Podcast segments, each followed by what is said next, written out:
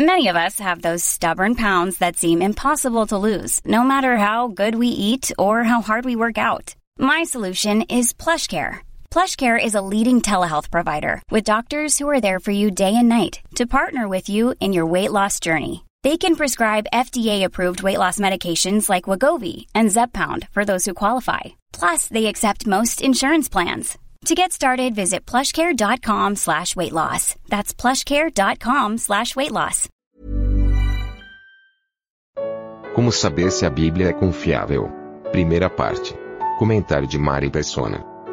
Bom, uma coisa, a primeira, a primeira coisa para alguém entender a Bíblia, a primeira coisa é confiar no autor.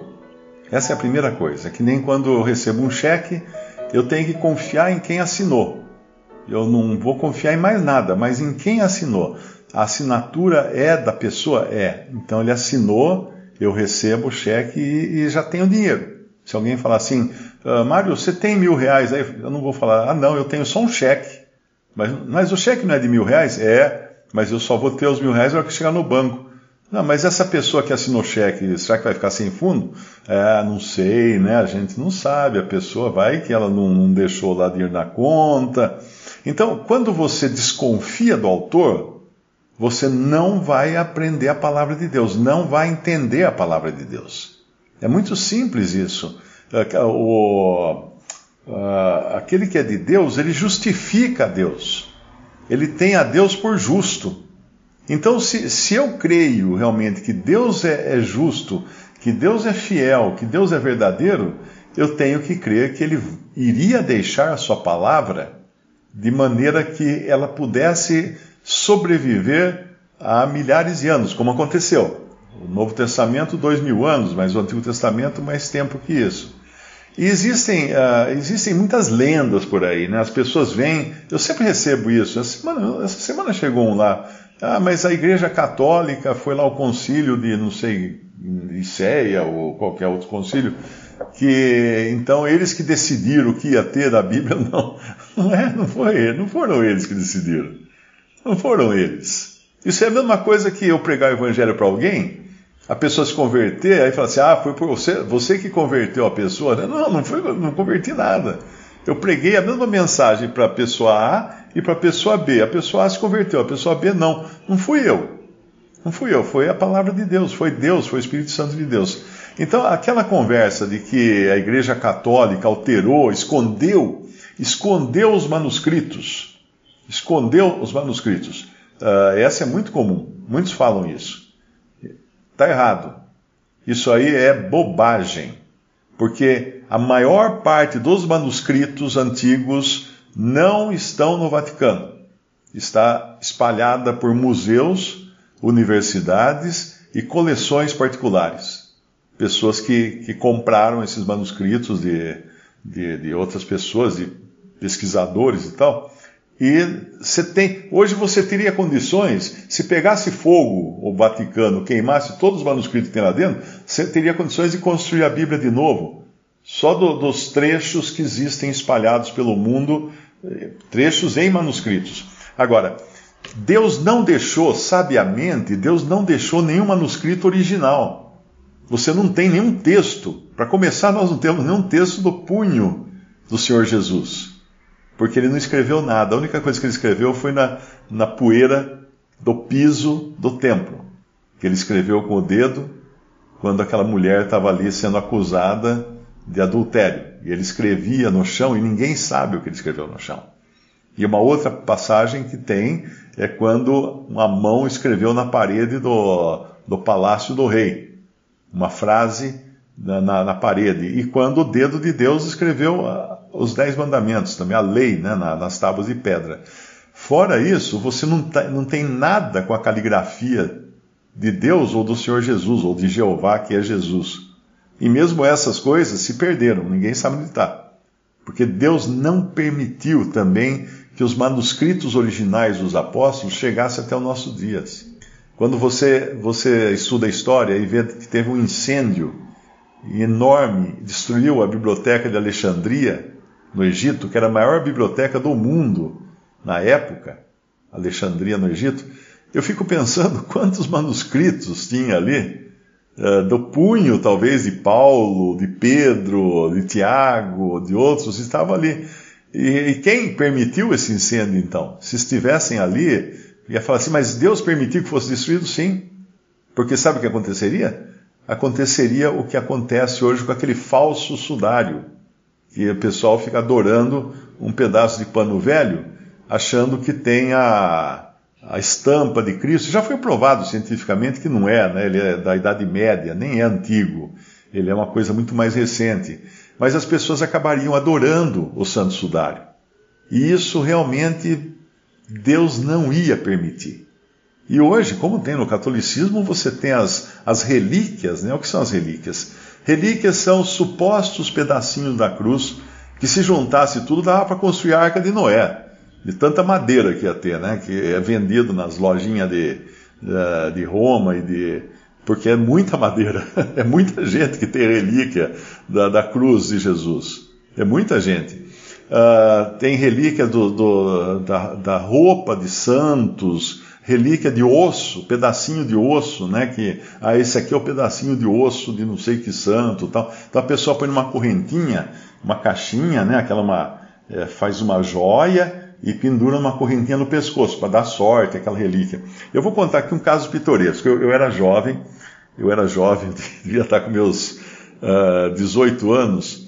E, e aí estava numa, festa, estava conversando com uma garota, era uma americana, e eh, aí a gente no gramado da casa de um tio meu que estava tendo a festa, os jovens todos lá, né? E eu estava no gramado batendo papo com ela. Aí eu vi no pescoço dela tinha uma correntinha e uma caixinha. Ela nem era católica, eu acho que ela era luterana, alguma coisa assim, mas também tem, no protestantismo também tem algumas coisas dessas, sabe? De relíquia. Aí aquela caixinha, uma correntinha, eu falei, o que, que é isso? Não, isso aqui é um pedacinho, é uma relíquia, é um pedacinho de, da roupa de São não sei o que lá, um santo ou uma santa, não sei quem. falei, puxa, deixa eu ver. Aí eu peguei. eu abri a caixinha. E a hora que eu abri a caixinha, a roupa da santa caiu na grama. E quem disse que a gente achou isso depois? Nunca mais achamos um pedacinho da roupa. Da... Era uma coisinha minúscula, era uma casquinha meio apodrecida, né? Caiu na grama, pronto, ficou a relíquia na grama. Então, quando você vai atrás dessas coisas, você está perdendo tempo e perdendo uh, oportunidades também de conhecer a verdade. Agora, os manuscritos que, que, dos quais a Bíblia nossa uh, chegou até nós, chegou até nós essas versões, eles são posteriores ao tempo bíblico, porque é cópia de cópia de cópia, porque eles copiavam. Os copiadores, os copistas eram muito celosos, tanto é que em algumas cópias, se, se um pingo de tinta numa, num manuscrito, a próxima cópia ia sair com um pingo de tinta, porque as pessoas não queriam mudar nada. Mas ainda assim, algumas passagens, em alguns manuscritos, talvez por excesso de zelo do, do copista, foram introduzidas algumas, algumas coisas, como em Atos, em Atos 8, se você vai lá naquele diálogo que o eunuco tem com Filipe, você encontra o versículo 37, por exemplo. Ele vem, então, Filipe, versículo 35, então Filipe abrindo a sua boca e começando nesta escritura, lhe anunciou a Jesus. Na escritura de Isaías 53, que o eunuco estava lendo na carruagem e não estava entendendo nada. Aí no versículo 36 diz: E indo eles caminhando, chegaram ao pé de alguma água. E disse o eunuco: Eis aqui água, quem impede que eu seja batizado? Versículo 37. E disse Filipe: É lícito se crês de todo o coração. E respondendo ele, disse: Respondendo o eunuco, disse: Creio que Jesus Cristo é o Filho de Deus. Versículo 38. E mandou parar o carro e desceram ambos a água tanto Filipe como eunuco, e o batizou. Veja bem, esse versículo 37 que aparece aqui, ele não tem nos melhores manuscritos, ele não existe. Se você pegar, por exemplo, a versão do Darby da Bíblia, ela pula do 36 para o 38. Se você pegar algumas outras versões, eles colocam, o editor coloca entre colchetes, ou coloca em itálico, num outro tipo de letra, para deixar claro que isso aí é duvidosa a sua, a, a, sua genuinidade. Não é uma passagem genuína, não é uma passagem que condiz com o original. Mesmo porque, se você analisar o que acontece aqui, essa passagem os batistas adoram ela, né? Os batistas adoram, porque eles falam, não, você só pode batizar a pessoa depois que ela crê. É lícito se crer de todo o coração. Quer dizer, se não crê de todo o coração, não pode ser batizado. Agora, é, se tirando essa passagem, de repente faz puf, muitas doutrinas assim desaparecem no ar. E é muito importante entender que até o que o eunuco fala, o que o eunuco fala, é algo que alguém não falaria naquele momento da, porque a verdade ela foi sendo sendo revelada aos poucos, né? Agora você tem o eunuco que era criado no judaísmo, ele, ele era ele era um, um prosélito, ele era um gentil que havia se convertido ao judaísmo e tinha ido até o templo de Jerusalém para adorar e estava voltando frustrado. Uh, e ele era também mal visto no judaísmo, porque ele era, ele era castrado, né? E um castrado não podia entrar no templo, um castrado não, não tinha aceitação, mesmo porque no Antigo Testamento, uh, Deus, uma pessoa para servir a Deus no templo, um levita, um sacerdote, ele não podia ser castrado. E claro que isso era para prefigurar que Deus exige perfeição para aqueles que entram na presença dele para adorar. E, e, por isso também que diz lá no Antigo Testamento que Davi uh, odiava todo manco, todo aleijado, porque Davi é, é um, um símbolo de Cristo no seu reino, que exige perfeição absoluta. Mas, por outro lado, a maravilha da, da Bíblia é mostrar que Davi salva o filho de Jonatas, Mefibosete, que era que era aleijado dos dois pés.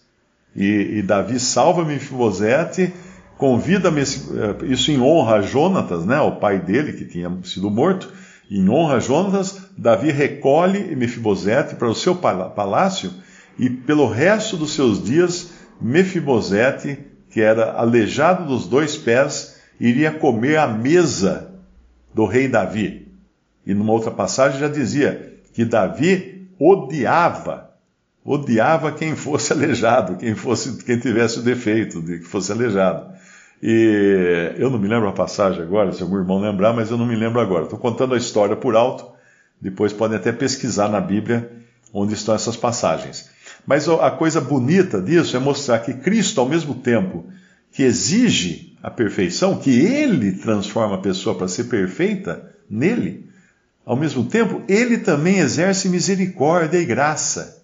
E onde estava a misericórdia e a graça, no caso de Davi receber Mefibosete? Bom, misericórdia porque ele trouxe Mefibosete, graça, né? ele trouxe Mefibosete para dentro do seu palácio.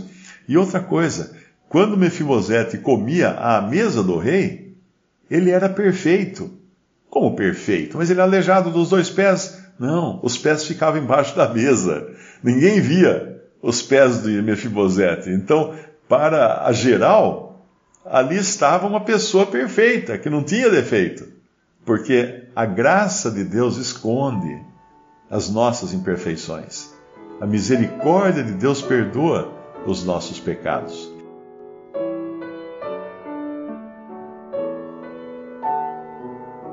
Visite respondi.com.br. Visite também 3minutos.net.